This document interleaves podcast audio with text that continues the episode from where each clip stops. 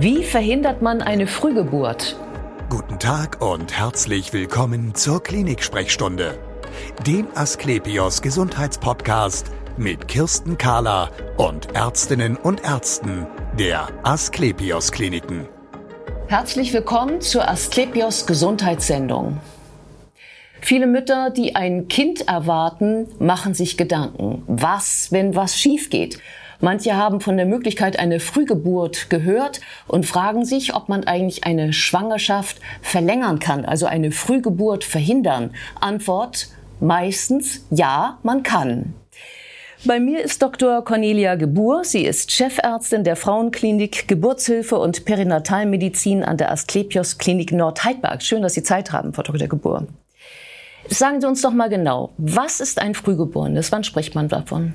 Eine normale Schwangerschaft dauert 40 Wochen und eine Frühgeburt bedeutet, dass das Kind vor Ende der 37. Woche geboren ist. Also 37 plus 0 ist die Grenze, drei Wochen vor äh, der, dem eigentlichen Termin. Ja, und da entscheidet, unterscheidet man, glaube ich, aber auch noch mal zwischen frühen Frühchen und späten Frühchen, oder? Ja, das ist richtig. Ähm, je weiter die Schwangerschaft fortgeschritten ist, desto günstiger ist es, desto weniger Einschränkungen haben die Frühgeborenen. Besondere äh, Sorgfalt und besondere Behandlung brauchen die Kinder, die sehr früh geboren sind, also ab Lebensfähigkeit, ab 23 plus 0, 23 plus 5 ist dort die Grenze bis zur 28. Schwangerschaftswoche. Dann die Kinder zwischen der 28. Schwangerschaftswoche und der 34. Schwangerschaftswoche haben nicht mehr solche extremen äh, Einschränkungen, aber sind eben auch noch besonderer äh, Hilfe durch unsere Neonatologen äh, bedürftig. Und dann 34 bis 37. Woche gelten als späte Frühgeborene, haben deutlich weniger äh, Komplikationen zu erwarten, aber auch in der 37. Woche gibt es gelegentlich noch Kinder, die dann noch Hilfe durch die Kinderärzte bedürfen. Ja, genau. Sie haben schon Komplikationen genannt oder eben diesen, dieses Bedürfnis nach Unterstützung für die mhm. Kinder. Ähm, was ist das, also was ist der Nachteil? Warum lohnt es sich, eine Schwangerschaft möglichst lange durchzuhalten? Viele Kinder können ähm, jetzt extrem früh geboren noch nicht selbst atmen. Ja. Ähm, so dass sie eben früher wurde sehr intensiv beatmet. Jetzt gibt es so Atemunterstützung mit positivem Atemdruck. Das ist ein Hauptproblem. Da lohnt es sich auf alle Fälle, die Schwangerschaft zu verlängern, bis die Kinder selber atmen können.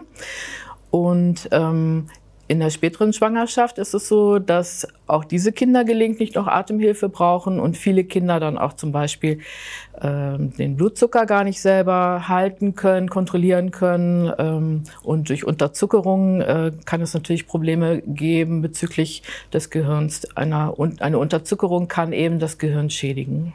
Ja, ähm, also die Lunge muss ich noch ausbilden, ganz bis zum Ende. Also die braucht, glaube ich, am längsten sogar, um sich richtig auszubilden. Ja. Ähm, genau, dann, äh, dann das Thema, ähm, äh, schafft es äh, das Blut alleine, seine eigenen Pegel zu halten. Ähm, was ist mit dem Gehirn? Das Gehirn ähm, reift ja sozusagen auch noch ganz lange Zeit, nachdem wir geboren sind. Ähm, und ähm, in der Schwangerschaft ganz früh, jetzt äh, 24. Woche, ist das Gehirn noch gar nicht so gefaltet wie unser Gehirn jetzt äh, im Erwachsenenalter. Und äh, die Vernetzung ist natürlich, die bildet sich ja auch erst im Laufe der Entwicklung.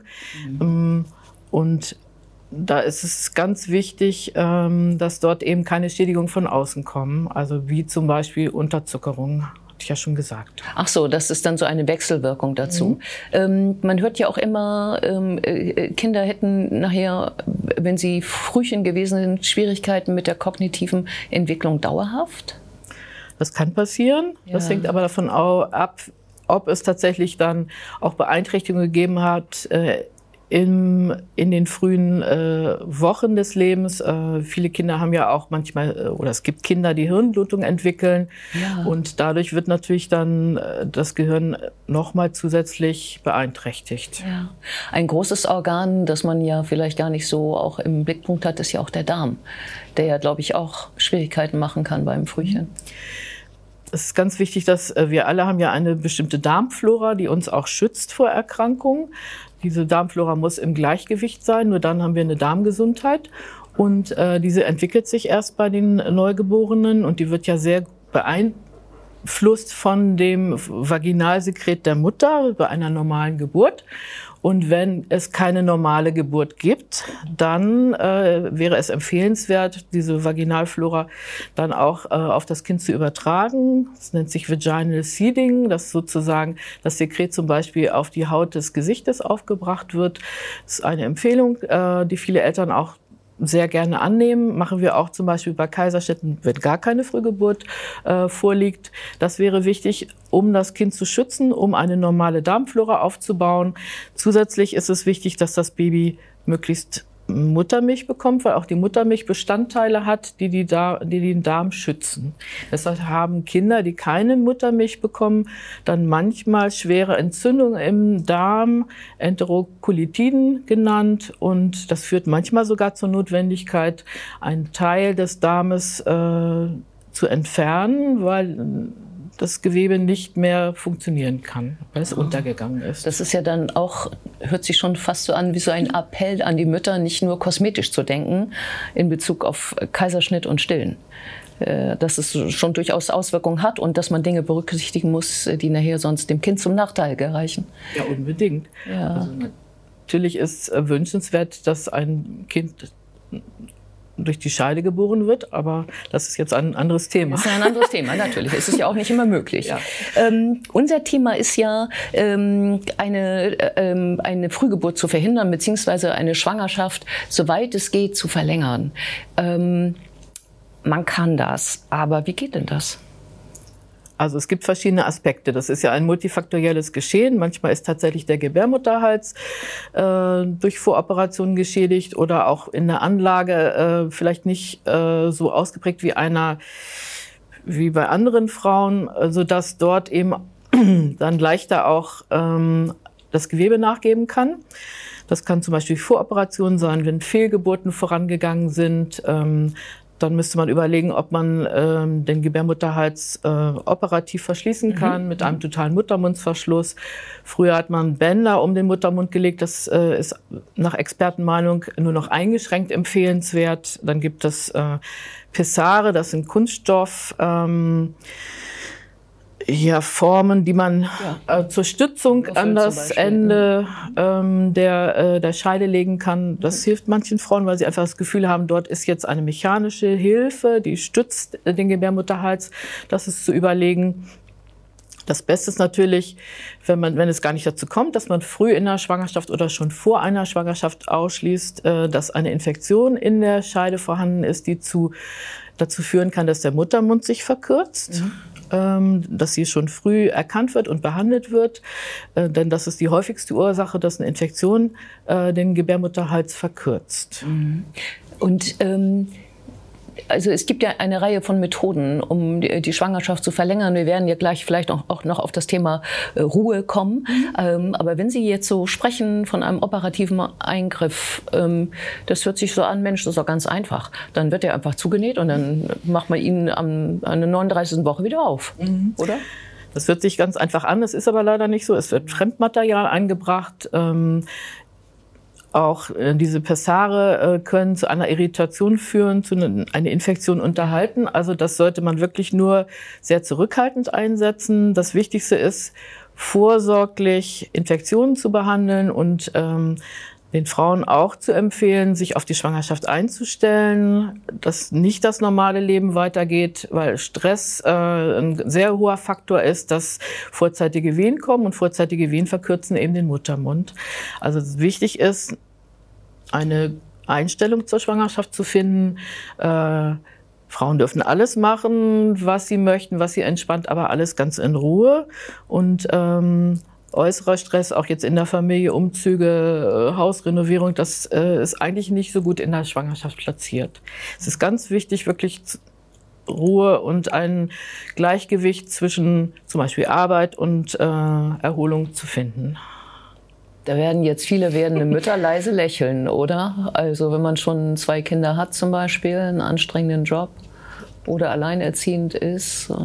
Wie geht das Sie, denn dann? Mögen Sie recht haben, wenn es sehr kleine Kinder äh, sind, ist es ganz wichtig, sich Hilfe zu holen. Äh, zum Beispiel gibt es auch die Möglichkeit, Haushaltshilfen zu bekommen, einfach wirklich für sich äh, Entspannung zu haben und auch vielleicht zu sagen, okay, das ist jetzt eine besondere Situation für meine Familie.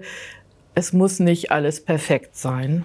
Ich kann auch mal was liegen lassen. Ich glaube, das ist, da hole ich manchmal auch Frauen ab und denke so, es ist jetzt eine besondere Situation. Einfach jetzt auch loslassen und sagen, bis hierhin komme ich, da, das schaffe ich und dann ist, ist meine Energie auch verbraucht. Merkt das eine Mutter selber, ab wann sie sich übernimmt? Manche ja. Okay. Ja. Aber manche muss man auch abholen und wirklich auch ähm, ein bisschen, ich sage jetzt mal, ausbremsen, freundlich. Ja. Äh, machen Sie es dann so, dass Sie bei den Gesprächen mit der werdenden Mutter den Vater mit dazu einladen?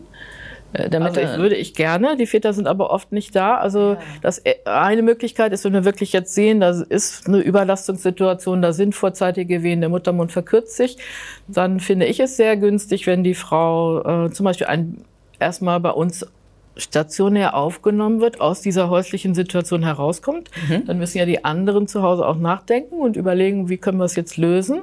Also die Situation entspannt sich dann oft, weil es doch oft andere Wege gibt, die manchmal die Frau gar nicht sieht, weil sie so einfach funktionieren möchte und perfekt sein möchte. Ach so. Und durch die Zeit bei Ihnen sozusagen ja. ähm, sieht man dann alles ein bisschen mehr aus der Entfernung und ja. auf diese Art und Weise findet man einen neuen Weg. Ja. Ja, ich möchte also ja äh, trotzdem noch mal zurückkommen auf das mhm. auf medizinische Möglichkeiten.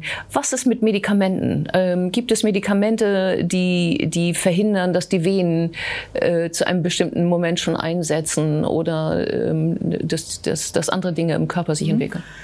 Also äh, dass Wehen kommen, kann man nicht verhindern. Also man könnte natürlich dafür sorgen, dass Magnesium, da weiß man, Magnesium entspannt die Muskulatur, ja. dass Magnesium äh, hochnormal ist. Das wäre so eine Möglichkeit äh, im Sinne von einer Nahrungsergänzung zum Beispiel. Ähm, dann das nächste wäre, wenn Wehen vorhanden sind, ähm, gibt es keine Tokolysen Venenhämmer mehr über längere Zeit. Das ist ganz verlassen. Es wird nur äh, kurze Zeit eine Venenhemmung gemacht, um das B Ungeborene vorzubereiten auf eine zu frühe Geburt. Also ich hatte ja am Anfang gesagt, dass die Lunge vorrangig äh, zu betrachten ist, dass die Kinder eben ähm, in der frühen Schwang äh, in der frühen Frühgeburtlichkeit noch nicht äh, selber atmen können.